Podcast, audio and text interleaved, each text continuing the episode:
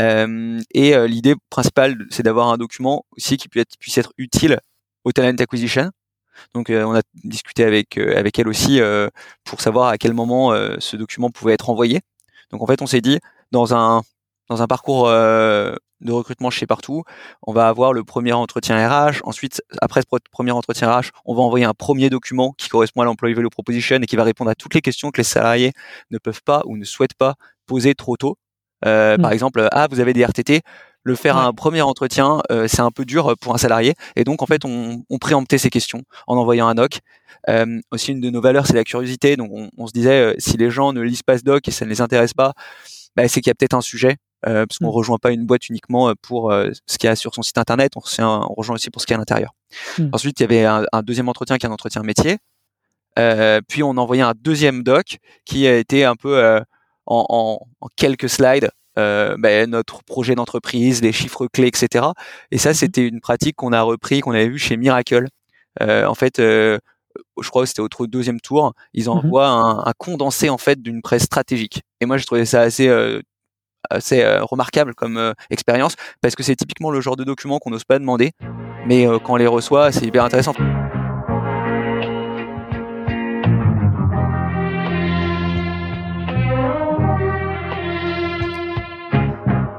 Bienvenue dans SaaS Club, le podcast qui vous partage les recettes gagnantes des SaaS français. Je m'appelle Eric Seclet et je suis copywriter freelance pour SaaS B2B. Le but de ce podcast est simple vous apporter sur un plateau les meilleurs conseils et retours d'expérience d'entrepreneurs de l'écosystème SaaS.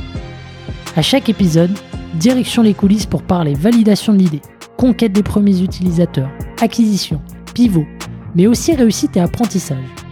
On abordera tous les sujets sans détour. Mais avant de démarrer l'épisode, pensez à vous abonner et à laisser une note plus un avis sur Apple Podcast. C'est le meilleur moyen d'assurer une longue vie à cette émission. Bonne écoute et bienvenue au club.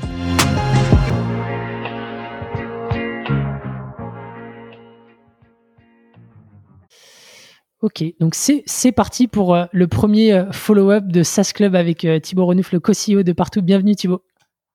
Merci, très content d'être là super content de, de, faire le premier follow-up avec toi. Alors, je t'avais proposé de, de, revenir parce qu'il s'est passé pas mal de choses euh, ces, ces 12 derniers mois. Euh, euh, ça a été assez riche. On va, aujourd'hui, on va faire un zoom sur peut-être deux focus qui vous ont pas mal, pas mal drivé sur les 12 derniers mois. Donc, c'est le, le, recrutement de, de, 200 personnes dans, dans, la boîte et aussi une acquisition que vous avez fait récemment. Pulp, c'est ça? C'est ça. Ouais. Euh, bah écoute, avant, euh, avant de passer euh, au, au, plat de résistance, je te propose de refaire peut-être rapidement le, le, pitch de partout et le bilan général que, que tu as de, de, ces 12 derniers mois. Ouais. Bah donc partout, c'est une startup SaaS B2B qui a été créée par Thibault Lévy-Martin il y a maintenant 8 ans. On va fêter donc nos 8 ans là dans quelques semaines. et, et l'objectif, c'est d'accompagner les points de vente dans leur digitalisation les rendre plus visibles euh, sur Google Maps, sur Waze, sur Facebook, etc. Mais aussi euh, les aider à gérer leurs interactions clients, typiquement euh, les avis en ligne, les messages et, et, plein d'aspects autour de leur, leur visibilité. on accompagne 200 000 points de vente dans le monde. On est très internationaux puisqu'on réalise, on réalise plus de 50% maintenant de notre chiffre hors de France. Et on accompagne aussi bien les petits commerces indépendants que les très grands comptes, que Carrefour, Laura Merlin ou Intermarché. Euh, et, euh, et, on a eu une croissance assez euh, exponentielle avec pas mal de, enfin une croissance plutôt, enfin toujours à, à 100%. Mmh euh, ou autour de 100%. Là, on est plutôt autour de 80. Mais, mais l'idée, c'est qu'on n'a pas eu ce saut, je pense, du début où on passe direct à 400%. Donc, on a fait, on était, quand je suis arrivé, donc il y a maintenant 5 ans, on était 10, puis 20, puis 40, puis 80, puis 160. Et là, on est quasiment 400. Mmh. Euh, et comme on fait quasiment fois deux en effectif aussi chaque année, euh, on a accueilli 200 euh, personnes sur les 12 derniers mois, qui était une mmh. grosse, un gros challenge, hein, comme tu peux l'imaginer. Et on a aussi acquis notre première société, société qui s'appelle Pulp, qui est spécialisée dans tout ce qui est click and collect pour les restaurants, mais aussi paiement à table, commande à table, similaire sur ces deux produits à ce que fait Sunday par exemple. Ok, ok, super intéressant. Et bah, du coup, sur la partie euh, recrutement, euh, euh, vous visez les, les 1000 personnes à horizon 2025, c'est ça? C'est ce que j'ai en tête? Ouais, alors c'est ça l'idée. Après, nous, en ce moment, surtout dans, le contexte actuel, on essaie de se dire, bah, c'est intéressant de, de, faire plus avec sans, sans, avoir une croissance aussi exponentielle des équipes. Donc 1000, ce serait une croissance ouais, de 30, 30% de nos effectifs par an jusqu'à 2025 mmh et euh, continuer sur le, même train en termes de croissance de, de personnes. Euh, et je pense que là, ça a été l'année où il y a eu le plus de croissance d'effectifs en pourcentage, euh, puisqu'on a pris un peu l'aspiration de notre business. On a lancé notamment toute la partie qu'on appelle chez nous SMBs, c'est Small and mmh Medium Business, ouais. tous les petits indépendants en fait qui vont souscrire à notre offre. Et donc, c'est des, des gens qu'on n'adressait pas jusqu'alors. Et donc on a on a beaucoup recruté sur cette partie-là. Mmh euh, et, euh, et c'était un, un beau challenge pour nous que de recruter aussi vite euh, pendant pendant 12 mois. Et maintenant on est plutôt dans une phase justement où on a beaucoup recruté. On essaye euh, de euh, continuer à structurer. Il y avait beaucoup de challenges d'onboarding bien sûr. Euh, maintien de la culture monter en compétence des managers etc mmh. ok. Super super intéressant. Je, je prends des notes parce que ça génère des des questions chez moi. Euh, écoute, je te, propose euh, d'attaquer. Euh, donc 200 personnes sur les 12 derniers mois, ça se trouve pas dans un tiroir. Comment est-ce que vous avez abordé ce challenge en interne qui est vital du coup pour votre développement? Ouais, en gros la première, la première chose déjà qu'on a fait, c'est de se dire qu'est-ce qu'on propose de différent par rapport aux concurrents sur le marché de l'emploi? Euh, c'était une période qui a été quand même assez tendue d'un point de vue euh, recrutement, parce qu'il y a eu beaucoup de startups qui ont levé des montants assez faramineux et euh, qui ont eu la possibilité de recruter beaucoup, comme nous. et donc, il a fallu se dire qu'est-ce qui nous différencie de, tout, de toutes les autres startups en, en France qui recrutent comme nous. et donc ça, on a défini toute la partie employee value proposition, c'est-à-dire qu'est-ce que tu offres en, tant qu'employeur à tes employés. Et euh, donc euh, la question, c'est euh, bien sûr, il y a des questions de salaire, mais il y a aussi des questions de culture, d'ambiance, de bénéfices, de sujets bah, typiquement les tickets resto, les BSPCE, mais aussi de cadre de travail, de perspectives de développement, de RSE, mmh de formation. Et donc en gros, on, s'est posé, on s'est, on a vraiment écrit un document ouais, de, de 10 pages euh, pour expliquer euh, pour un employé euh, qui souhaite nous rejoindre, qu'est-ce qu'il peut trouver chez Partout. Euh, donc on a décrit nos locaux, euh, on a décrit exactement ce qu'on faisait, le foot le, le, midi, jeudi, et, mais aussi tous les autres activités culturelles, les autres sports, l'escalade, etc., le yoga. mais c'est des petites choses et, et, je pense que cette année post-Covid, elle a été marquée par une volonté de plus en plus d'employés de retrouver, de ne pas se focaliser uniquement sur euh, les, les bénéfices financiers euh, d'un poste, mais aussi, euh, je pense, tout ce qui est tout ce qui a trait à, l'ambiance, la culture, etc. Hmm. Et du coup, qui contribue à, à ce document de votre côté? Il y a, y a, plusieurs parties prenantes? Ouais, bah on, a, on a recruté un, un nouveau DRH, Hugo Perrier, qui, qui vient de Cheers, qui a beaucoup travaillé justement euh, à la fois sur ces sujets d'employee value proposition. Il a d'ailleurs écrit quand il était chez Cheers un article sur ce sujet euh, dans Tribes. Euh, et, et, donc en fait, quand il est venu, il nous a aidé à travailler sur ça. on a travaillé aussi avec différentes personnes au sein de partout. On s'est fait des, des, des, points où on a discuté de qu'est-ce que qu'est-ce qui était important pour nous, qu'est-ce qu'on proposait. On a fait des mmh points aussi avec les salariés. Euh, et l'idée principale, c'est d'avoir un document aussi qui puisse être, puisse être utile au talent acquisition, donc euh, on a discuté avec euh, avec elle aussi euh, pour savoir à quel moment ce document pouvait être envoyé. Donc en fait, on s'est dit dans un dans un parcours de recrutement chez Partout, on va avoir le premier entretien RH. Ensuite, après ce premier entretien RH, on va envoyer un premier document qui correspond à l'employee value proposition et qui va répondre à toutes les questions que les salariés ne peuvent pas ou ne souhaitent pas poser trop tôt. Par mmh. exemple, ah, vous avez des RTT, le faire à un premier entretien, euh, c'est un peu dur euh, pour un salarié. Et donc, en fait, on, on préemptait ces questions en envoyant un doc. Euh, aussi, une de nos valeurs, c'est la curiosité. Donc, on, on se disait, si les gens ne lisent pas ce doc et ça ne les intéresse pas, bah, c'est qu'il y a peut-être un sujet. parce qu'on mmh. rejoint pas une boîte uniquement pour ce qu'il y a sur son site internet, on, on rejoint aussi pour ce qu'il y a à l'intérieur. Mmh. Ensuite, il y avait un, un, deuxième entretien qui est un entretien métier. puis on envoyait un deuxième doc qui a été un peu en, en, en, quelques slides euh, ben, notre projet d'entreprise, les chiffres clés, etc. Et ça, mmh c'était une pratique qu'on a repris, qu'on avait vu chez Miracle. Euh, en fait, euh, je crois que c'était au deuxième tour, ils mmh envoient un, un, condensé en fait d'une presse stratégique. Et moi, je trouvais ça assez assez remarquable comme expérience parce que c'est typiquement le genre de document qu'on n'ose pas demander, mais quand on les reçoit, c'est hyper intéressant. Enfin, aujourd'hui, enfin, typiquement, et la question qu'on s'est posée, c'est qu'est-ce qu'on aurait aimé avoir comme information si on postulait dans une entreprise? Mmh. et typiquement, moi, ce qui m'intéresse si je rejoins une, rejoins une entreprise, donc c'est tous les aspects, ce qu'elle peut m'apporter d'un point de vue humain, salaire, etc. Mais il y a aussi qu'est-ce qu'elle va devenir, c'est quoi son plan, c'est quoi son ambition. Et mmh. finalement, euh, les ambitions de recrutement, ça se met pas sur son site internet, les ambitions de chiffre d'affaires, les ambitions de international, etc. Ben, on les affiche moins euh, que ces produits sur son site, et donc finalement, pour les retrouver, les, les, les, les candidats vont, vont, avoir un peu plus de mal. Et donc là, on leur donne un digeste. Euh, et tout ça, c'est vraiment dans une optique de recruter des gens qui répondent déjà à nos valeurs, mais qui euh, et, d'être compétitifs par rapport euh, à ce qui se fait euh, sur, le, sur le marché. Bah, au, final, c'est à la fois ce que, enfin, c'est à la fois des documents qui vous permettent vous de clarifier un peu ce que ce que vous êtes et euh, où vous voulez aller, et qui donnent aussi de la visibilité et qui permettent aux, aux, candidats de, de, se projeter derrière dans l'entreprise et, de se dire, bah si j'y vais, c'est parce que vraiment je m'identifie à la boîte et je vais pas, je vais pas, je vais pas partir dans six mois parce que j'aurai des surprises par rapport à, à ce que je m'imaginais. Exactement. Euh, en fait, il y a, ce document, ouais, exactement, ça nous permet de travailler et de, faire une proposition de valeur. Euh, et il y a un autre aspect, je pense, qui devient de plus en plus important, c'est en fait la marque employeur, elle se construit aussi par les employés. Donc c'est à la fois la réputation qu'on a, donc c'est les gens qui parlent, mais c'est aussi les gens qui écrivent sur Internet. Donc euh, par exemple, il y a tous les sujets autour de des notes glace d'or ou euh, des notes, euh, enfin, ou même des avis de manière générale qui peuvent être publiés. Il y a eu Balance ta Startup qui, à mon avis, fait mal à beaucoup d'entreprises dans le cadre de leur stratégie de recrutement parce qu'en fait, c'était des dénonciations de choses qui étaient juste pas possibles et personne n'a envie de rejoindre une startup quand, quand il lit ce, ce type d'écrit. Euh, et donc, il y, a un peu un côté public euh, de la culture d'entreprise. Et donc nous, ce qu'on a commencé à avoir, c'est des, des, avis qui tombaient sur euh, Glassdoor. Et puis on mhm. s'est dit, bah, on va commencer à suivre ces avis et potentiellement à proposer à nos salariés, euh, après six mois ou trois mois, d'écrire ce qu'ils pensaient de l'entreprise. Mhm. C'est totalement anonyme, donc ça permet nous de recevoir du feedback. Et donc on l'a, je crois qu'on a 170 avis Glassdoor avec une note de 4,9.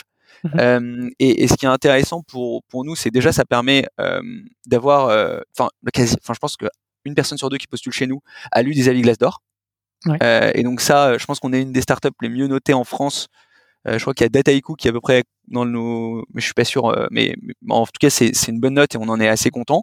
Mhm. Et en même temps, nous, ça nous permet d'avoir de l'insight sur les choses à améliorer. J'avais fait par exemple, j'avais pris tous les avis Glassdoor et il y a une partie qui s'appelle genre inconvénients. Mhm. Et, euh, et on avait, moi j'avais copié tous les inconvénients dans un fichier Excel. Alors il y en a, il y en a qui sont sympas et qui disent il n'y a pas d'inconvénient. Puis il y en a qui disent je sais pas euh, les euh, il y a tel bureau est trop bruyant ou euh, on connaît mmh. le, seul avantage est qu'on connaît pas tout le monde dans la boîte ou mmh. la boîte grandit trop vite donc je sais pas enfin des petits trucs mmh. et, et, on prenait tous tous ces, ces, feedbacks et ensuite on se disait ok ça c'est les feedbacks de nos employés qu'est-ce qu'on peut faire pour les améliorer? Pour améliorer ce, ce, ce, dont ce sur quoi ils parlent et, et, après on a même fait à un moment quand on a grossi des focus group avec des employés en leur mmh disant, euh, je sais pas, qu'est-ce que tu penses de nos valeurs Est-ce que tu sens qu'elles sont incarnées Est-ce que tu les connais Qu'est-ce que tu penses de la culture Qu'est-ce que tu penses des bureaux Et là, on leur disait, là, si tu pouvais améliorer trois trucs dans les bureaux, ce serait quoi?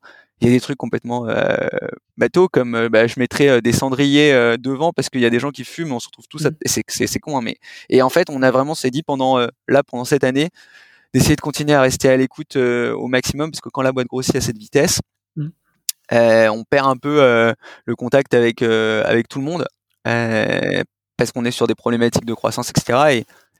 Et, et ce qui est intéressant, c'est que la, le fait que l'entreprise aille bien de l'intérieur est un, est un prérequis mmh. pour attirer de nouveaux talents.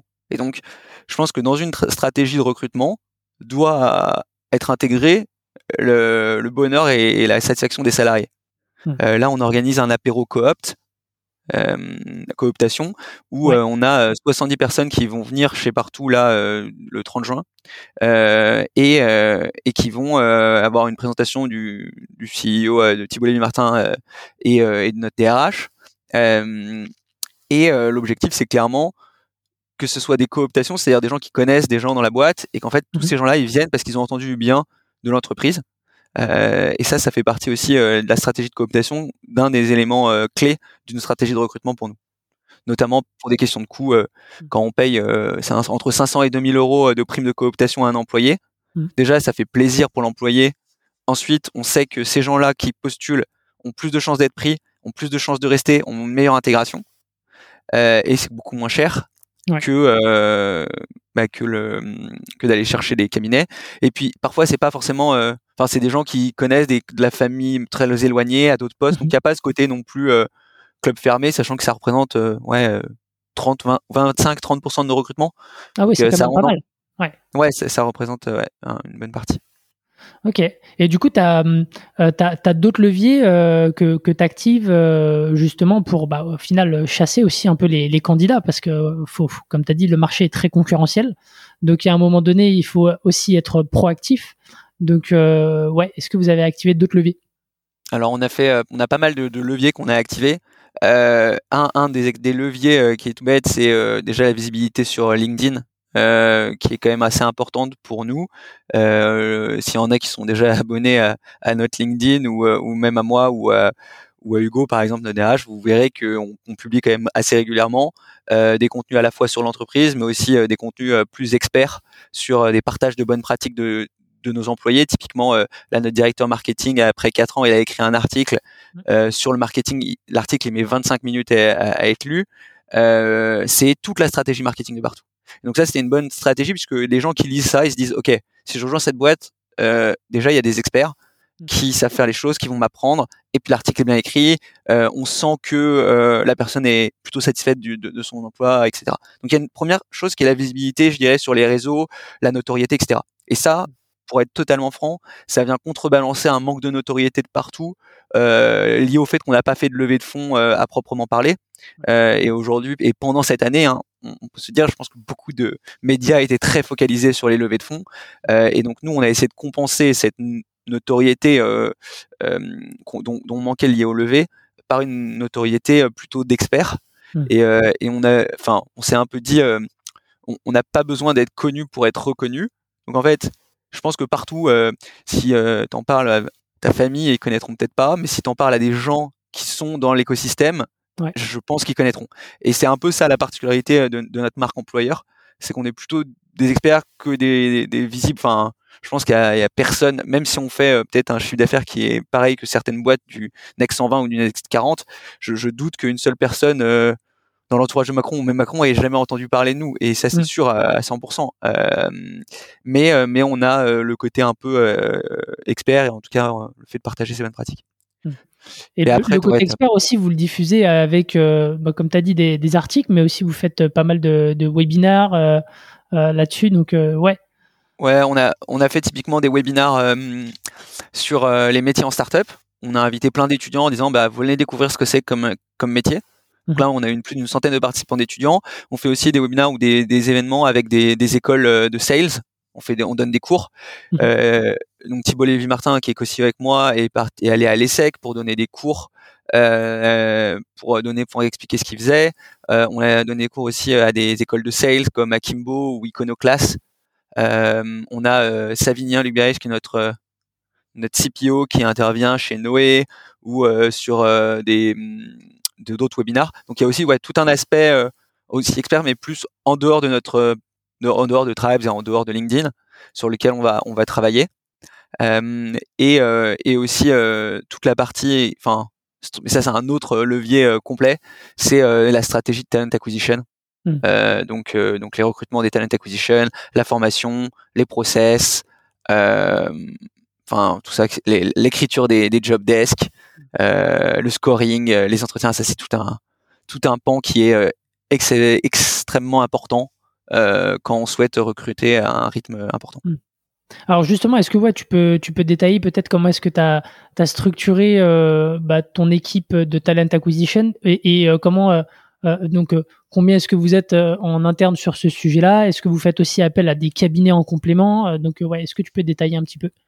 Ouais, alors euh, donc euh, la, la, première chose, donc on a on a recruté une équipe talent acquisition qui est gérée par euh, Julie Cherrier.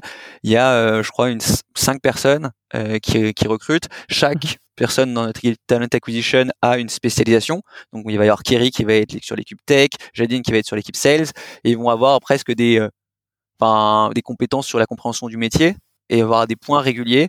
Euh, Kerry va avoir des points avec notre CTO euh, chaque semaine pour voir euh, les personnes dans le pipe, comprendre les nouveautés. Elle va aussi faire des interviews des, des, des, techs chez nous pour les publier sur LinkedIn. Donc il y a vraiment une collaboration étroite entre le métier et les talent acquisition parce que finalement, quand on double, le, franchement 25%, 30% du temps des managers, il doit être focus sur recruter la meilleure team parce que la meilleure équipe, c'est les conditions pour réussir l'année prochaine. Mmh. Euh, donc finalement, le recrutement, c'est quelque chose qui est assez clé euh, dans, dans la réussite d'une entreprise. Et souvent, les gens, euh, enfin même moi, j'étais très focus au départ sur les sujets purs de, de, structuration, alors que finalement, les sujets de recrutement, en, fait, c'est la, mmh. c'est une enfin c'est la majeure partie même de la boîte de demain. donc l'équipe talent acquisition aujourd'hui, enfin elle est, elle est sous-staffée, c'est-à-dire qu'il n'y a pas assez de talent acquisition euh, chez partout. Mmh euh, donc on a commencé à recruter des, euh, des externes, enfin des, des freelances, et on a beaucoup de, de managers qui font eux-mêmes leur chasse. Euh, typiquement en organisant des events, en faisant des initiatives. Je crois que notre head of customer success là, dans deux semaines, il fait venir plein de customer success euh, euh, chez partout pour un dîner et, et, discuter avec eux. Enfin, il y a, y a, beaucoup d'initiatives qui sont faites par les équipes en complément des, des équipes talent acquisition. Mmh. Euh, donc tout le monde est un peu dans cette optique de recruter et, euh, et donc est responsabilité, responsabilisé. Tu vois, un truc tout bête, c'est qu'on a des systèmes de compensation. Si les sales, par exemple, les managers n'arrivent pas à recruter, ils doivent quand même atteindre les objectifs comme s'ils avaient recruté. Mmh. En fait, tu, tout le monde est embarqué dans, la même, euh, dans le même objectif de croissance. Euh, pour, pour que ça réussisse. Donc les TA sont pas seuls, les seuls responsables du recrutement. Et après aussi, on va, on va essayer de, de les, beaucoup les valoriser de, chaque semaine, on a la liste des personnes qui ont été recrutées, etc. Ok, ok, ok. Peut-être avant de parler du coup de l'onboarding, mais en fait, moi, le sentiment que j'ai, c'est que c'est pas une stratégie de recrutement, c'est une stratégie de séduction, c'est une stratégie marketing au final, parce que euh, vous faites énormément de contenu, tout le monde est mis à contribution, chacun euh, apporte sa petite pierre à l'édifice. Donc c'est ouais, j'ai vraiment l'impression d'avoir une stratégie euh, d'acquisition marketing quoi. Bah, je pense que, enfin, typiquement Hugo quand quand il nous a rejoint, il nous a dit bah partout c'est pas très marketing, il y a pas la marque employeur est pas très forte, mais en fait c'est vrai que c'est c'est pas quelque chose qui est fait. Euh, on n'a pas une une personne qui fait le marketing euh, en marque employeur, mmh. mais finalement tout le monde y contribue un peu. Je pense qu'il y a une certaine fierté aussi. Enfin, je pense que dans la majorité des, des boîtes, des startups qui, qui marchent en ce moment, il y a une fierté de dire, euh, moi je suis employé de chez Payfit, moi je suis employé de chez Alan, etc. Et donc cette fierté ou et sentiment d'appartenance euh, va va pousser les employés à être promoteurs. Et finalement, c'est quelque chose qu'on essaie de pousser euh, chez partout pour euh, pour faciliter le recrutement. Mais oui, euh, clairement, c'est c'est plus facile d'avoir la boîte qui est derrière plutôt que de se dire bah en fait je vais je vais avoir une personne en charge de la marque employeur et qui va se donner à fond sans que les gens soient embarqués quoi. Ah, mais toute la difficulté, comme tu as dit, c'est de créer, de réussir à créer ce sentiment de fierté qui fait que, en fait, les gens naturellement vont contribuer à la visibilité de ta marque employeur euh, et à son rayonnement. Donc, euh, ouais. Ouais, mais ça, c'est pour ça que ça commence. C'est pour ça que je trouve que la stratégie de recrutement, elle commence par une stratégie de, euh, de culture. Euh, et de et une stratégie RH. Tu vois, euh, je pense qu'avec la problématique qu'on a qu'on a aujourd'hui, c'est on a trop de monde pour pas assez d'accompagnement RH. Donc on a directement là, en, en, six mois, on a recruté ce qu'on appelle des PEX, c'est des People Experience. Mmh et, et, et, donc ces People Experience, ils vont travailler sur bah, les carrières passent, donc tous les, les, les, chemins de carrière, parce qu'en fait, mmh euh, quand tu as plein de monde, bah, ils se disent mais qu'est-ce que je fais demain, qu'est-ce que je fais l'année prochaine, etc. Mmh euh, pour euh, maintenir la rétention, on va avoir des, sur des sujets de gris salariale, etc. Donc si les carrières passes sont pas bien définies, si les, les salaires sont pas équitables ou pas bien compris, etc. Ensuite, tous ces gens ils sont bien, bien moins embarqués et donc bien moins facilement on peut recruter. Mmh. Donc, a, en fait, c'est vraiment jouer sur les deux jambes, à la fois satisfaire les gens qui sont là et à la fois attirer les gens qui sont qui veulent potentiellement venir. Et, si l'un ne marche pas, euh, l'autre ne peut pas marcher non plus. Ouais, c'est vraiment une boucle. Et euh, si à un moment donné il manque, euh, il manque un, maillon, on va dire, c'est ça peut pas fonctionner quoi. Ouais, et, mais, mais, forcément il y a tout le temps des maillons qui, sont plus en difficulté puisqu'il y a une tension continue. de, enfin, c'est un challenge quotidien quoi. Ouais, bah justement, tu vois, sur les challenges, enfin, comment est-ce enfin, quand on mord 200 personnes, euh, c'est pas quelque chose euh, d'anodin, c'est pas juste une somme de collaborateurs. Alors comment est-ce que vous faites en interne pour bah, réussir à créer euh, une, une, alchimie, faire en sorte que la greffe elle prenne entre l'existant et les nouveaux qui, par définition, vont devenir plus nombreux que, que, les, que les employés existants. Alors, ouais, il y a plein. Là, on pourrait faire. C'est même un sujet de podcast à part entière. Moi, c'est il y a plein d'aspects autour de l'onboarding qui, qui, sont intéressants. Euh, pour, pour faire en sorte que les gens s'intègrent bien, il y a un truc que j'essaye de pas mal pousser, c'est la notion de mimétisme social. C'est-à-dire, en fait, les gens vont mimer les comportements des autres quand on arrive dans un nouvel environnement et qu'on sait pas comment se comporter, bon, on va vachement euh, regarder ce qui se fait autour. Donc, le sentiment d'appartenance, il va se faire au fur et à mesure par euh, mimétisme. Si vous voyez quelqu'un qui est je sais pas impoli ou euh, mm. qui crie ou au contraire quelqu'un qui est ouvert, ben euh, vous allez être ouvert. Donc nous, ce mm. qu'on essaye au maximum, c'est de demander à tous les employés de demander aux gens s'ils vont bien quand ils arrivent. Donc en gros, tu arrives chez partout, tu as peut-être cinq personnes qui vont te proposer de faire un, de prendre un verre, un café, de discuter avec toi, de poser des questions, de s'intéresser. Donc ça, c'est c'est même pas nous qui l'avons mis en place, c'est un peu la culture historique qui fait que les onboardings se passent bien parce que les gens sont intéressés et curieux des nouvelles personnes qui arrivent. Mm. Euh, ensuite, tu vas avoir euh, plein d'initiatives qui sont faites, je dirais, euh, avec des process pour intégrer les gens. hier, il y avait une soirée, c'était l'apéro d'été, et on a 8 ans de partout dans deux semaines. Et l'apéro d'été, il a commencé à 18h30, et à mon avis, il a fini à 2-3 heures. et donc, c'est un moment où les gens buvaient du punch et discutaient, mangeaient des, des, petits trucs. Et en fait, on va créer un peu de, de lien sachant que la particularité aussi de partout, c'est que on a 26 ou 30 nationalités différentes. Donc hier, je parlais avec quelqu'un qui était brésilien et je lui demandais, bah, ça se passe, euh, ton intégration? Et il me disait, bah, y a, je pensais pas qu'il y avait 15 personnes chez partout qui parlaient portugais. Euh, et lui parlait anglais, français et, euh, espagnol. Donc il, il, parle quatre langues. Il débarque dans un pays. Et donc il y a vraiment cette alchimie un peu internationale qui s'est créée parce que tu vois quand tu es péruvien, que tu débarques à, à, Paris, ben, ton entreprise c'est quand même ton premier cercle social. Euh, et donc, ça, ça crée un, je sais pas, une intégration qui est beaucoup plus rapide sur des profils en plus internationaux. Et donc ça, euh, ça fait partie, je trouve, maintenant de la culture de partout. C'est-à-dire que tu vois, tu as des gens qui parlent toutes les langues, enfin, italien, euh, hindou, arabe, bah, dans la, tu vois, dans un, dans un, dans une soirée comme hier. Et nous, le maximum de choses qu'on va faire, c'est créer des, des séminaires, des petits séminaires mmh. de, de trois jours par équipe, plus un grand séminaire annuel pour euh, justement favoriser la, la, la, la, cohésion. Et après, tu as bien sûr toute la partie onboarding, mmh. euh, plus, euh, je dirais, process pour comprendre l'entreprise, comprendre les valeurs. Donc moi, chaque mois, je prends une heure et demie la parole devant les nouveaux. Donc là, c'est lundi prochain. donc je prends la parole devant, si je regarde l'invite, 38 personnes. donc j'ai 38 Qu'est-ce que tu leur dis du coup? Comment ça se déroule le pitch? Alors, euh, en fait, donc au départ, c'était un truc assez top-down euh, parce que j'avais 15 personnes et en fait, on pouvait échanger. Donc, je leur disais, bah voilà, comment on travaille chez partout, quelles sont les valeurs, l'histoire, euh, quelles sont les différentes équipes, comment ils utilisaient tout outil. En fait, la grande idée, c'est de se dire, pendant les deux premières semaines, votre travail, même plutôt la première semaine, c'est de pas rentrer dans votre métier, mais de prendre du recul et de vous poser la question comment cette entreprise fonctionne de manière globale. C'est-à-dire que si tu arrives avec tes sales, le seul moment où tu pourras vraiment comprendre ce que font les cares, ce que font les techs, ce que font les products, ce que font les designs, etc., c'est la première semaine, ou en tout cas les premiers jours. Parce qu'après, on va te dire, bah, c'est parti, euh, tu commences à vendre. Et à ce moment-là, c'est hyper, enfin c'est trop tard pour prendre le recul. Donc en gros, les premières semaines, c'est vraiment ce qu'on appelle l'onboarding général. Il y a des gens qui nous disent c'est un peu long, par une, semaine sur l'onboarding général. Mais en mhm. fait, l'onboarding général, c'est euh, comprendre les histoires, comprendre les valeurs, comprendre comment on travaille, comprendre les outils, euh, comprendre les autres équipes. En fait, même pour que les gens puissent se parler, euh, il y a des, des jargons que tu utilises euh, en sales ou que tu utilises en tech. Si quelqu'un te dit, euh, moi je suis bidiard et que mmh. tu es tech, bah, il faut que tu puisses savoir ce que c'est. Ah, t'es bidiard, donc t'es dans l'équipe sales, dans l'équipe grosse et t'es rattaché à Vincent. Ah, trop cool. Mais, mais en fait, ça, quand t'es 400, personne ne comprend vraiment tout. Mmh. Enfin, moi, je, je, je, connais la moitié des gens et, et, ça va être moins bien, moins bien. Et donc, j'ai besoin de savoir comment fonctionne l'entreprise et je pense que les gens ont aussi besoin de savoir comment fonctionne l'entreprise. Mmh. Euh, et en fait, la première semaine, donc tu as mon onboarding général et ensuite tu as euh, sept personnes qui prennent la parole.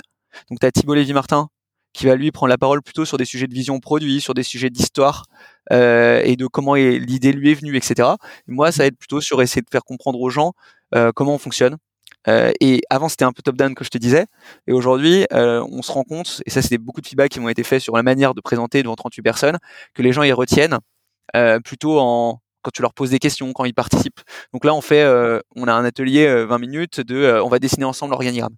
Donc je leur mets des couleurs, des noms et je dis bah voilà cette, qui sait quelle équipe est là ok l'équipe grosse. Dans l'équipe grosse c'est quoi les différents types de sales? Donc t'as des gens qui lèvent la main et on, on travaille ensemble pour construire le truc.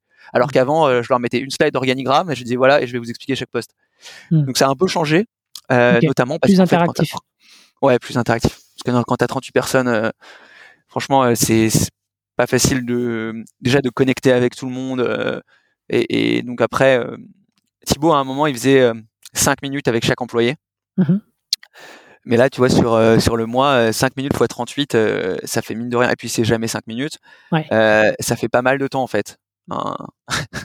ouais, ça commence à être. oui, au début, je pense que c'est gérable, mais quand tu, quand tu scales tes effectifs derrière, ça, ça devient vite intenable et, et, ça, ça, peut pas s'insérer dans ton agenda. Ouais. Et puis, tu as des onboarding. En fait, l'onboarding général était les onboarding métiers mmh. qui sont aussi. puis, on a des personnes chargées de l'onboarding les onboarding métiers, c'est les, les, les, autres personnes qui interviennent parce que tu as, mentionné 7 personnes au total. Donc il y a toi, il y a Thibaut. Euh, ça, c'est les onboarding généraux. Ok. Euh, donc tout le monde doit savoir par exemple comment fonctionne Google My Business, doit connaître le produit, doit comprendre comment euh, on vend partout, comment sont structurées les équipes tech. Donc ça c'est le grand onboarding. Mhm. Et après, tu as des onboarding spécifiques donc, euh, si tu es euh, sales SMB, bah, tu vas avoir un onboarding avec ou sales grand compte. Tu vas avoir euh, potentiellement des, des, démos que tu vas devoir faire à ton manager. Tu vas avoir des formations sur Salesforce, etc. Donc là, on est en train, on avait Lessonly, on est en train de déployer 360 Learning. on a des gens qui sont spécialisés en, formation en fait chez partout. Tu peux avoir des sales enablement ou des, des, gens qui vont être spécialisés en formation. on en a de plus en plus. Maintenant, on a même des personnes spécialisées en formation pour les managers en interne. Hmm. Donc euh, ouais, après, tu, faut juste faire monter les équipes euh, sur tous les tous les aspects quoi. Ok, ouais, parce que justement, tu as mentionné ce, ce point euh, au début. tu disais que donc tu avais le challenge de l'onboarding, mais après de la montée en, en compétences des managers. Donc, j'imagine c'est les, les, les, personnes qui étaient déjà employées chez partout et qui, qui prennent du galon, on va dire. Comment est-ce que tu fais pour que ça se passe au mieux pour eux? C'est un énorme challenge. Je pense que actuellement, c'est un de nos plus gros challenges. Euh, et, euh, et, donc, bien sûr, on va recruter aussi de l'externe euh, de plus en plus. Et on va faire, on va faire monter en compétence ces personnes. Les, premières choses qu'on va essayer de faire, c'est déjà de leur libérer du temps. ça, c'est, je pense, le prérequis. En fait, et on va faire monter étape par étape. C'est-à-dire qu'on a défini un peu, tu as, ce qu'on appelle les team leads. Donc, en fait, team lead, c'est les, les, aspects, je dirais, les plus pas facile, mais en tout cas les plus attrayants euh, du management, sans euh, les prérogatives euh, un peu chiantes type recadrage, éval annuel, négociation salariale, etc. Donc en gros, tes team leads, c'est souvent des gens qui sont déjà des go-to personnes, c'est-à-dire des gens où les autres membres de l'équipe viennent les voir pour leur poser des questions. Ça va être des coachs, ça va être des gens qui vont partager leur et, en fait, on va voir si c'est si cette position de team lead, mmh. déjà il déjà il l'apprécie parce que enfin tout le monde ne veut pas être manager euh, donc finalement il y a des gens qui disent bah non en fait c'est pas pour moi euh, et ensuite est-ce qu'ils sont bons là-dedans? euh, et ensuite on va essayer de les former donc on va faire beaucoup de, de, de plus en plus d'ateliers, de tu vois de co-développement, de, de quelqu'un qui va dire bah, moi j'ai un problème sur ça, etc. Mmh. Et après on a des instances euh, qui sont nombreuses. Tu vas avoir l'instance des keyholders, tu vas avoir l'instance euh, du board, l'instance du comex, euh, l'instance des t'as des, des steering comités par euh, grand pôle. Mmh. Et c'est des instances où tu peux parler typiquement de ces sujets-là. Et maintenant, euh, avec les PEX, donc euh, les People Experience, dont je te parlais tout à l'heure, c'est des gens qui vont être disponibles pour discuter des problématiques managériales d'un point de vue RH avec les managers. Parce que finalement, management, tu as bien sûr le suivi de la performance, qui est un mmh. sujet business, mais tu as beaucoup de sujets de, de, gestion d'équipe et des sujets RH. Ok, ok, ouais, c'est vraiment une problématique 360 là pour vous euh, là-dessus. Euh, et, et, et, alors, c'est quoi le euh, le conseil que tu donnerais, tu vois, à d'autres CEO qui doivent qui doivent bah, justement recruter leurs effectifs, enfin recruter 200 personnes dans, dans, leurs effectifs, tu vois, ou plus. Hein. Mais là, le, le, bilan ouais perso que que bah, moi, ce que le, le, bilan, moi, ce que je dirais, c'est euh, on a tendance à recruter par à-coup. Je pense que les gens, et tu vois, nous on a fait un an là où on a beaucoup recruté. Et, euh, et, et c'est ce qu'on voit sur beaucoup de startups en ce moment qui licencient. Donc en gros, déjà, la première chose que le premier conseil que je donnerais, c'est euh, de jamais recruter plus de son effectif sur un an. Mmh. Au-delà, à part pour des gens qui ont déjà monté des boîtes, c'est un primo entrepreneur. qui est la première fois qu'ils montent une boîte, franchement, déjà doubler d'effectifs chaque année, euh, c'est un challenge. Euh, des boîtes, tu vois, qui ont qui ont fait plus que doubler, ça va être des, des boîtes comme Swile euh, ou le Xoubian, ben, en fait, il avait déjà monté Tids. Tu avais des, des, boîtes comme Malan où pareil, ils avaient déjà monté des trucs avant. En fait, c'est des gens qui ont déjà monté plein de boîtes. Donc on les regarde, on se dit waouh les gars, ils ont recruté genre 200 personnes en, en, un an et, et, et, ils étaient 100. Bah moi je le déconseille fortement à des gens qui n'ont pas l'expérience pour le faire. Et je pense que a plein de boîtes qui l'ont fait euh, dernièrement, et c'est ces boîtes-là qui sont obligées de licencier en ce moment, euh, parce que c'est devenu, enfin, ça devient très rapidement euh, ingérable, parce qu'en fait, déjà on recrute trop vite par rapport à sa capacité à choisir les bons profils. Parce que c'est-à-dire que tu n'impliques pas assez. Tu as des opérationnels, disons que tu as 50 opérationnels, tu veux recruter 200 personnes sur l'année. Bah, ces 50 personnes, elles vont pas pouvoir participer au recrutement, donc choisir des personnes qui le, avec qui elles peuvent travailler, qui, qui ont les mêmes valeurs, la même culture. Donc déjà, tu vas avoir des recrutements qui seront pas du tout alignés potentiellement. Euh, tu vas avoir une culture euh, externe qui va arriver et tu auras pas cet effet de mimétisme. Et donc, tu mmh. vas avoir des silos dans ta culture. Parce que, imaginons, euh, ton, tu vas avoir des, cultures sales et customer success et tech qui vont être très différentes parce que ce ne seront pas des gens qui vont déjà passé du temps ensemble. Mmh. et donc, tu vois, ça va être plein de petites entreprises et tu vas commencer à avoir des fractures. Enfin, moi, je, on, le, on le sent déjà quand tu fais du x2. Mais parfois, je vois des boîtes et je me dis, mais genre, comment ils font euh, comment ils font pour, pour que les gens euh, puissent être intégrés, puissent se sentir bien dans la boîte je, je Ouais, c'est ça. de l'extérieur, euh, tu sais, tu dis ça doit craquer de partout en fait. Enfin, c'est. Ouais, après, ouais, on n'est pas à l'intérieur, donc on peut pas savoir, mais je pense que c'est pas facile tous les jours. et déjà, nous, c'est pas facile tous les jours, donc et, et tu vois, déjà quand on était 25 et qu'on a recruté 25 personnes pour passer à 50, franchement, faut s'accrocher, quoi. C'est dur. Hmm. Ok, donc euh, super conseil, ne pas recruter plus que l'effectif actuel. Euh, en tout cas, de, ouais, ne pas faire plus que doubler l'effectif en tout cas.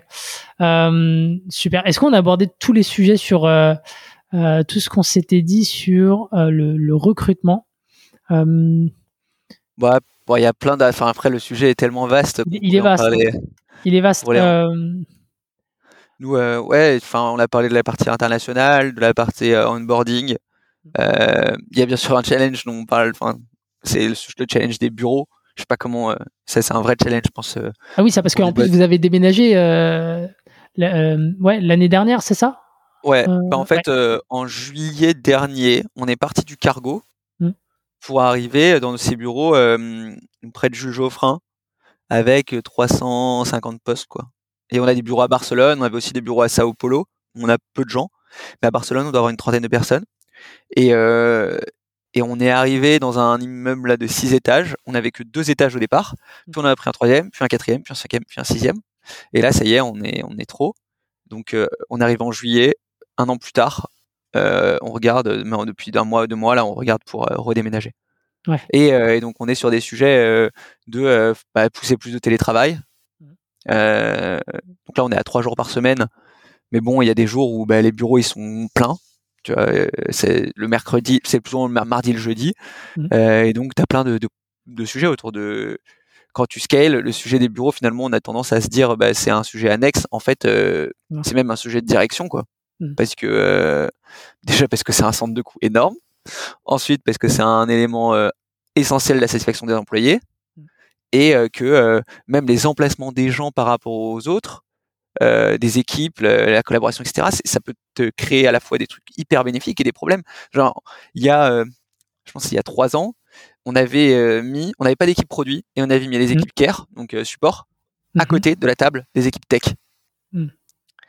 Et pour te donner une idée, donc là on était, je sais pas, 30, 40. C'est-à-dire que les care, dès qu'ils avaient un bug, ils se levaient, ils allaient se mettre à côté d'un tech, ils disaient, regarde là, j'ai un bug. Et le tech, il, faisait la correction, sauf que c'était pas, c'était pas spéqué, c'était pas productifié. Parfois, c'était pas un bug. Et donc, mmh. on, a, on avait, ne serait-ce pas une question d'emplacement de bureau, des dysfonctionnements euh, d'entreprise qui étaient vraiment relous. Et donc, mmh. un jour, on s'est dit avec Thibaut, bon, on va, on va, on avait deux, deux espaces, on a dit, tout le monde déménage. On a pris cette décision, je pense, en une demi-heure. Mmh. Et c'était la meilleure décision qu'on a eue sur cette année-là. Parce que, euh, en fait, ça a permis à toutes les équipes care et client facing de faire des cartes de bugs. Hmm. Donc de dire, moi, en tant que, non, j'ai un problème avec un 1. L'expected result, c'est ça. Le résultat que j'obtiens, c'est ça. Et ensuite, les techs, ben, ils avaient un backlog de, problèmes et euh, ils avaient des prios et ils réglaient les problèmes au fur et à mesure. Hmm. Euh, et franchement, euh, rien que ça à l'époque. C'est chose anodine, mais en fait, ça, ça, a un sacré impact. Ouais, exactement. Donc, tu vois, enfin, sur les sujets du recrutement des bureaux, des, des déplacements de gens, des, enfin, il y a, y a mille sujets autour du recrutement, mais, mais, mais ouais, on pourra en parler plus longtemps, mais avec plaisir pour parler des autres sujets.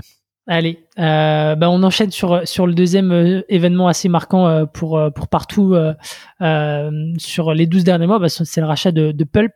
On avait parlé avec Antoine Leron de, Hublot du, rachat. Alors lui, c'était plutôt une fusion avec avec son concurrent. Là, c'est différent. déjà, pourquoi est-ce que vous avez fait cette acquisition alors que bah, comme tu le dis déjà en interne, il y a plein de sujets. Là, tu dois tu dois réintégrer une, boîte. donc ouais, pourquoi est-ce que vous avez fait ce, mouvement? Alors en fait, euh, donc Thibaut et moi, on a des profils qui sont assez différents. Lui, il a plutôt un profil starter innovation, et moi, j'ai plutôt un profil scaler structuration. Et en gros, euh, je pense que la, réussite qu'on a eue depuis le début, elle est pas mal liée à cette complémentarité. C'est-à-dire qu'il y a des choses qu'on fait bien et sur lesquelles on, continue d'avancer. Et donc, faut euh, recruter plus, structurer et, délivrer la même valeur à nos clients. Et il y a un autre aspect qui est, il faut inventer des nouveaux produits pour, pour continuer à, à, à, prévoir la croissance dans deux ans, dans mmh. trois ans. Euh, et, euh, et, on a logiquement plein d'idées pour faire ça, mais euh, tout simplement, on, a, on s'est dit, on va avoir trois possibilités à chaque fois que on veut développer un nouveau produit pour nos clients. Le premier, la première possibilité, c'est make. la deuxième, c'est buy. Et la troisième, mmh. c'est partner. Donc, on mmh. a présenté déjà il y a deux ans à toutes les équipes, voilà, c'est make, buy, partner. Ce sera toujours ça, c'est chaque sujet qu'on regarde, on va devoir faire un choix parce qu'on pourra pas tout faire en interne. Hmm. Justement parce que on a cette règle s'est fixée de pas recruter deux fois plus. Hmm. Parce que déjà quand tu vois, donc ça, revient un peu à ce qu'on s'est dit tout à l'heure. Euh, aussi, euh, c'est difficile de garder la même innovation dans une boîte qui, qui, a 400 personnes que dans une boîte euh, que, que dans 5 personnes, 5 entrepreneurs. Et ce qu'on cherchait, c'était des gens qui sont hyper entrepreneurs et qui connaissent déjà un marché qu'on connaît pas. Hmm. Le marché de la caisse, parce qu'en fait, Pulp, c'est un outil qui est connecté aux caisses des restaurants, mhm. à la fois pour faire le click and collect et le paiement, etc. C'est déjà un marché où tu vois, tu as, de l'explo sur des produits. Quand tu lances un produit, tu fais de l'explo. Mhm. Mais tu as des sujets où l'explo, elle te prend deux ans, quoi. Il faut comprendre le marché, il faut comprendre les acteurs, il faut comprendre les besoins, etc. Et nous, on n'avait pas cette capacité à innover à ce point-là sur un, un, marché qui était complètement nouveau. Et donc, c'était vraiment une opportunité de marché. On voyait euh, que le sujet du paiement à table, du click and collect, etc., c'était des sujets qui étaient très très présents dans nos, chez nos clients, notre cible SMBs. Mhm. C'était aussi euh, le futur de ce qu'on veut faire. C'est-à-dire nous, ce qu'on ce qu'on imagine, hein, c'est une application pour tout faire pour les points de vente. Et quand tu te dis tout faire pour les points de vente, ben, ça inclut potentiellement euh, le click and collect, ça inclut la réservation, ça inclut le paiement, ça inclut, enfin, tu vois, mhm. tu peux avoir un, truc hyper large. Et donc, il y a, un an, on a commencé à, parler à, notre actionnaire et à regarder euh, des cibles, à discuter avec plein de gens. Euh, et euh, ce qu'on s'est dit, c'est qu'il fallait une première société déjà qui fasse du sens hein, d'un point de vue business, qui soit pas trop grosse, donc une quinzaine, vingtaine de personnes, mmh parce qu'on n'avait jamais fait ça. Et je pense que c'est une erreur de commencer à acheter une boîte de de 500 personnes quand t'es quand es 400 et, et, ça arrive. Euh, et, euh, et aussi euh, des gens avec qui on s'entendait bien qui partageaient nos valeurs qui avaient les mêmes états d'esprit etc hmm. euh, et donc les équipes de Pulp correspondaient exactement à ça donc complémentarité vision etc et donc on a beaucoup travaillé avec ces, ces, équipes avec les fondateurs pour voir comment eux ils pouvaient continuer à avoir la même dynamique de croissance chez partout continuer à innover et être un peu tu vois, une startup dans la startup, mais en même temps pousser sur en fait, ils ont même construit ce qu'on appelle une tribe chez nous en, product. Mhm. Tu as des feature teams. Euh, feature team, c'est composé d'un PM, d'un product manager, d'un lead dev, d'un développeur, et mhm. euh, qui regroupe plusieurs feature teams. C'est ce qu'on appelle une tribe. nous aujourd'hui, je crois, on a 9, 9 feature teams, 3 tribes. Et eux, la troisième tribe, c'est eux qui l'ont. Le, le, CTO de, euh, de Pulp a créé la troisième tribe, qui est ce qu'on appelle la tribe transaction. Donc en fait, ils ont vraiment créé une nouvelle partie de partout. Et c'était un peu ça qu'on voulait. Euh, on aurait pu racheter euh, typiquement des concurrents, on aurait pu racheter euh, des, ouais, des, des, boîtes qui sont plus grosses, etc. Mais vraiment, le choix, c'était de c'était un choix vraiment d'innovation plus qu'un choix de croissance de tu vois, de croissance externe. C'est vraiment de se dire on veut se positionner sur un truc qui va être le futur. Hmm. Et quand on voit le sujet du paiement à table, etc., on se dit il y a quand même un potentiel énorme. Ok, bah justement, est-ce que tu peux nous refaire un peu le, le fil de, enfin l'histoire de, de l'acquisition étape par étape? Parce que donc là vous étiez dans une approche proactive, donc j'imagine qu'il y a, tu vois, vous avez screené euh, pas mal de boîtes. Euh, est-ce que tu peux nous, nous refaire un petit peu les différentes étapes? Bah, en fait, on savait que sur les prochaines années, on a envie potentiellement de faire plusieurs acquisitions. Donc déjà, on a commencé à discuter avec plein de gens. La majorité des gens avec qui on discute, euh, c'est des gens qui sont dans notre écosystème et, et ça peut être des gens potentiellement à qui on parle. Moi, je sais que j'avais échangé avec des gens de Pulp qui m'avaient posé des questions sur Tribe il y a genre trois ans. Hmm. Donc en fait, c'est plein de gens avec qui on parle. Et, euh, et sur, euh, et à un moment dans la discussion, il, enfin, arrivent euh, des, des, sujets euh, de c'est quoi la prochaine étape pour vous, qu'est-ce qui est en train de passer sur votre marché? Et, et, en l'occurrence, pour Pulp, c'est un marché gigantesque avec un acteur comme Sunday qui avait levé beaucoup. Il y a d'autres acteurs qui ont levé aussi. Donc eux, c'était soit une très grosse levée, Mmh. soit euh, s'adosser à un acteur, euh, comme partout qui est un acteur techno, soit euh, rejoindre un grand groupe. Mmh. donc les discussions, elles ont été au départ plus, tu vois, c'est toujours des discussions ouvertes et des, des, gens en fait, tu fais un café ou un truc. Et toute cette partie-là, pour être totalement franc, c'est Thibaut Lévy qui l'a qui l'a faite. Mmh. Donc le screen, enfin, j'étais là à chaque fois sur les débuts des conversations, mais quand on a commencé à pousser les sujets produits, sachant que moi je suis plus à gérer toutes les équipes scale donc euh, strat, euh, euh, opération, finance, sales, etc. Et Thibaut mmh plutôt sur la partie produit tech. Voilà. Donc en gros, une fois qu'on s'est dit, bah, Pulp fait partie des, des, des, boîtes avec qui on a envie de travailler, on a commencé à réfléchir au sujet de bah, comment comment tu acquiers la société, est-ce que tu fais des parts euh, sous forme de shares euh, mmh. Donc c'est ce qu'on a fait en partie. Donc euh, maintenant les, fondateurs de Pulp sont aussi actionnaires, de, enfin sont actionnaires de partout. ensuite comment tu travailles sur la marque? Comme, donc BitPulp conserve sa marque B2C mais pas de sa marque B2B. C'est-à-dire que mmh. maintenant ça s'appelle Partout Food, donc on appelle les restaurants pour leur vendre la marketplace Pulp euh, on, va leur rendre du partout food. Euh, comment t'intégrer Quelle est la complémentarité des produits? Comment tu aussi tu, tu travailles avec le management euh, Comment tu repositionnes le management? Mhm. Quel est l'organigramme de la nouvelle organisation? Comment ça se fait sur des sujets tout bêtes, type comment ça se fait sur les bureaux? Comment ça se fait sur l'alignement des salaires. Comment ça se fait aussi d'un point de vue d'annonce? Comment tu C'est quoi le c'est quoi l'annonce que tu fais aux médias? C'est quoi l'annonce que tu fais en interne? Côté euh, pulp, côté partout. Mmh. Euh, quels sont les arguments que tu vas mettre en avant, à la fois aussi pour les clients, tu vois, et quel est donc là tu vas écrire, euh, nous on a écrit des, textes qu'on a diffusés après à nos managers en disant voilà les, rationnels pour les employés, mmh. pour nous et pour les clients. Et, euh, et, donc en gros les textes sont partagés. Ensuite on a fait beaucoup de présentations et on est entré ensuite dans une phase de ce qu'on appelle euh, la PMI en, en à l'ancienne, hein, post merger integration. Euh, donc c'est quand tu as validé là une acquisition, bah tu vas travailler sur comment tu mets tout ça en place. Et, euh, et la première étape pour faire ça, ça a été justement de parler à énormément de gens qui l'avaient fait pour euh, écrire un article, notamment. Enfin là il était tellement long qu'on en a fait deux sur comment comment gérer ça quoi. Et euh, c'est quoi pour toi les, les points les, les, plus critiques là-dessus? Euh, Est-ce que c'est le fait de, bah, de réussir à incentiver euh, les, les, nouveaux, enfin les cédants et, donc les managers de, de, cette nouvelle startup dans la startup C'est réussir à garder peut-être les employés? C'est quoi un peu les, les phases critiques de ton côté? Ben, En gros, le principal truc, c'est, enfin pour moi, c'était en gros communiquer. C'était vraiment le truc le principal, c'est que la communication. Hmm. Et, euh, enfin, tu vois, je pense que les erreurs que les gens font, c'est vraiment de pas communiquer ou euh, de pas piloter, de pas, de pas y consacrer assez de temps. Et la communication, elle c'est surtout interne.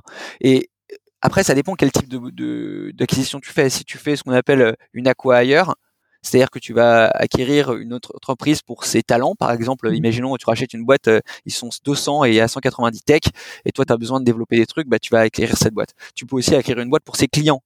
Mmh. Par exemple, quand euh, mon docteur a acheté Doctolib, euh, Doctolib a acheté mon docteur, bah, en fait, ils ont acheté principalement une base client. Et, et donc l'enjeu, il est plutôt de conserver les clients. Tu vois, mmh. quand, quand tu et donc tu as plein en fonction de qui. Nous on a nous on a acheté une techno et un savoir enfin un savoir-faire que qu'on voulait garder. Donc si tu gardes une techno plus un savoir-faire, bah, tu as envie que les gens restent, Mm. euh, un peu comme un acquire. Donc pour nous, c'était le principal. Et, euh, et donc, euh, quand j'en ai parlé avec les gens, ce qu'ils nous disaient, c'est pour réussir ce genre d'opération, il faut juste être bien organisé et soulever en amont tous les sujets. Donc en gros, tu, et tu les soulèveras jamais en fait tous. Mm. Mais il faut essayer de se poser toutes les questions. Parce que le pire, c'est euh, de te retrouver post, euh, post-sujet à se dire Ah merde, en fait, euh, ça, on l'avait pas prévu. et donc, ça crée des couacs, c'est mal communiqué. Et donc, ouais, on a, on a vraiment travaillé sur ça. Les sujets un peu touchy, c'est ceux que tu as évoqués avant sur, bah, sur le, le rôle des managers, enfin le rôle des fondateurs post, post-intégration, c'est euh, les Alors- sujets de, de marque, c'est- tout ça? En fait, les sujets touchy, c'est les sujets euh, qui sont touchy pour la boîte en face. C'est-à-dire que ça va dépendre de la boîte. Tu as des gens, ils vont te dire euh, Non, mais attends, euh, le, le nom Pulp, c'est notre marque et je veux jamais que ça disparaisse. Tu vois. Tu peux avoir des gens qui disent ça. T'en as d'autres qui peuvent dire Par contre, personne, je veux pas qu'un seul de mes managers parte. T'en as d'autres qui vont dire Par contre, moi, je veux pas être managé. je veux continuer à avoir mon- ma liberté d'entrepreneur. T'as des gens qui vont dire, enfin tu vois, t'as des gens qui vont te dire, euh, je veux pas être dans les mêmes bureaux que vous parce que euh, c'est mon indépendance. En fait, les sujets euh, les crispants, enfin pas crispants, mais les sujets qu'il faut anticiper, c'est les sujets qui sont importants pour l'entreprise et, pour toi, mais ça va dépendre de l'acquisition, tu vois. Typiquement, quand on a rejoint Webedia, nous on leur avait dit, bah en fait, nous on veut pas d'ingérence, on veut pas que vous nous disiez, c'est ce manager que tu vas prendre à tel poste et t'as pas le choix. Ça, ça c'était pas, c'était pas quelque chose qu'on voulait. Euh, T'as des gens qui vont dire, mais en fait, moi, j'ai défini ma vision produit, et donc voilà ce que je veux faire dans ma roadmap sur les deux prochaines années. Vous êtes d'accord, vous êtes pas d'accord Mm. Mais mais moi, c'est important pour moi, et donc je veux pas que tu, je veux pas que ça change. Mm. Donc bien sûr, euh, ouais, ça ouais, de- C'est les conditions que la personne va poser en face et est-ce que toi, tu es capable de t'inscrire là-dedans euh, Mais il faut, faut en évoquer le, le maximum pour éviter euh, des tensions euh, post-intégration. Et et t'as des gens qui vont juste se focaliser sur le cash qui sortent et euh, ils veulent partir euh, le jour euh, du day one, enfin le premier, Mm. Le jour de lancement. Ils disent bah voilà moi le, le jour de lancement, je veux mon cash et partir. Mm. Et c'est très bien, tu vois, il y a plein de boîtes qui font ça. euh, et euh, donc ça va dépendre de. de, de- Vas-y, je pense que la majorité de la négociation, elle se fait pas sur le prix en fait. Mm. C'est euh, la majorité de la discussion, elle se fait sur euh, sur tous les éléments euh, autour du prix. C'est-à-dire euh, à peu près 90% des sujets quoi. Et, et alors, ça, ça a pris combien de temps euh, la totalité de, du process de votre côté? Franchement, on a été ultra rapide et ça, c'est Thibaut euh, qui a géré tous les sujets papier, euh, Lego, etc. Euh, je crois qu'en deux mois, on avait fait euh, la paperasse. Mhm. Et après, avant ça, il y avait peut-être eu deux mois de discussion, trois mois. Ok. Donc c'est hyper rapide. Et des implications de, de, de, de manager de votre côté pour, pour valider l'acquisition? Enfin, il y, a- d'autres personnes. on l'a présenté au ouais. COMEX, euh, on l'a présenté au board, euh, enfin, non, au COMEX au départ seulement, Mhm. pour prendre la décision, euh, et à notre actionnaire. Ok. Après, euh, Le CTO, peut-être, euh, pour la, la, oui, la bien, partie ah, alors, Ouais, c'est ça. Ça- Bien sûr, non mais tous les tous les, co- les membres du Comex ont fait euh, des ont regardé, on tu vois on allait tester l'outil dans des restos, enfin il y a eu plein de trucs qui ont été faits, hein, on n'a pas euh, c'est vraiment euh, en fait on s'est dit je pense qu'il y avait un enjeu, enfin deux enjeux.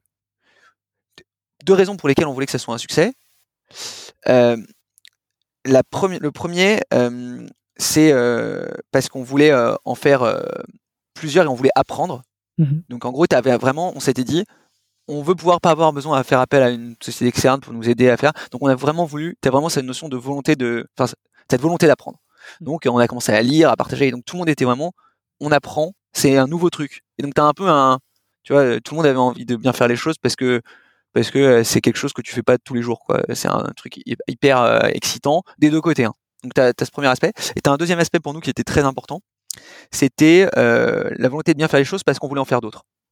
Donc, si demain, as, imaginons, toi, tu as une boîte et tu viens voir euh, partout et on dit, bah, franchement, on pourrait travailler ensemble, euh, on aurait trop de valeur à avoir nos produits connectés, euh, nos clients pourraient être hyper contents de la valeur qu'on apporte, et en plus, tes employés, c'est un peu la même vision, la même culture que ce qu'on a nous.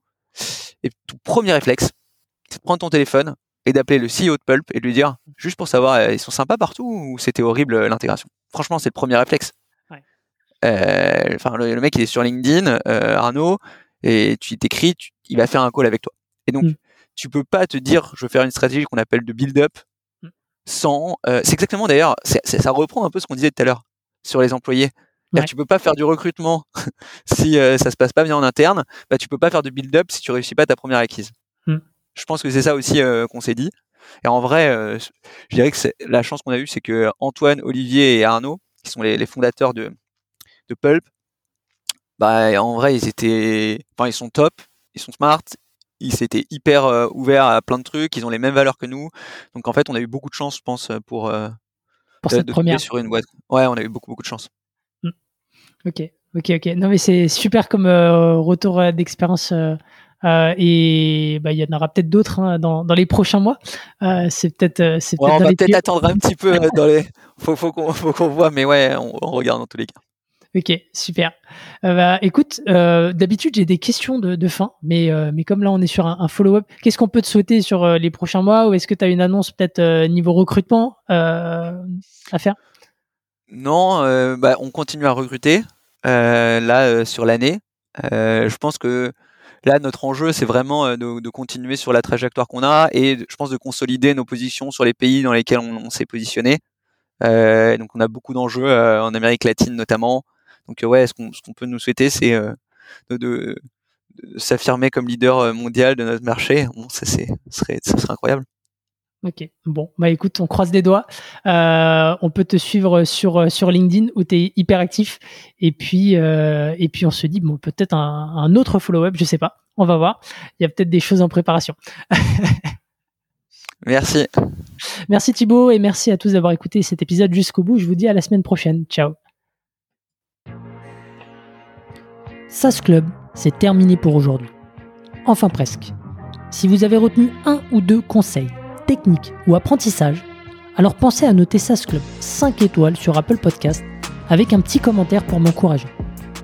Et si vous êtes de la team Android, pas de problème, partagez simplement un épisode qui vous a fait kiffer sur vos réseaux sociaux. C'est ce qui m'aide à gagner en visibilité et m'encourage à produire toujours plus d'épisodes.